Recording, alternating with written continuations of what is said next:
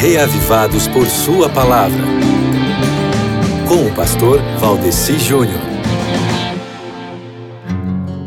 Meu querido amigo ouvinte, se você já fez a sua leitura bíblica de hoje, você já leu 2 Crônicas capítulo 23, que fala também de Atalia, que era uma mulher muito parecida com a mãe dela, a Jezabel. Parecida assim em vários aspectos, tanto é que o que Atalia fez em Jerusalém é bem parecido com o que Jezabel tinha feito em Samaria. É, meu amigo, apareceu o templo de Baal em Judá para todo lado. O negócio mudou muito em Jerusalém. O mundanismo tomou conta e quem era temente a Deus, meu amigo, teve que cair fora.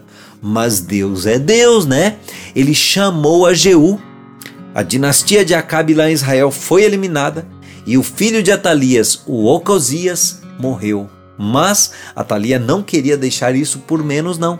Sabe o que foi que ela fez? Decidiu então é acabar com a raça do marido dela para que não sobrasse herdeiro para o trono dela e ela então tomasse conta completa das rédeas. Mas, como Deus é Deus, aconteceu que teve um filho do Acasias, o Joás, que milagrosamente se salvou. Acredita? É, ele ficou escondido na casa de uma tia dele, né? A mulher do sacerdote Joiada.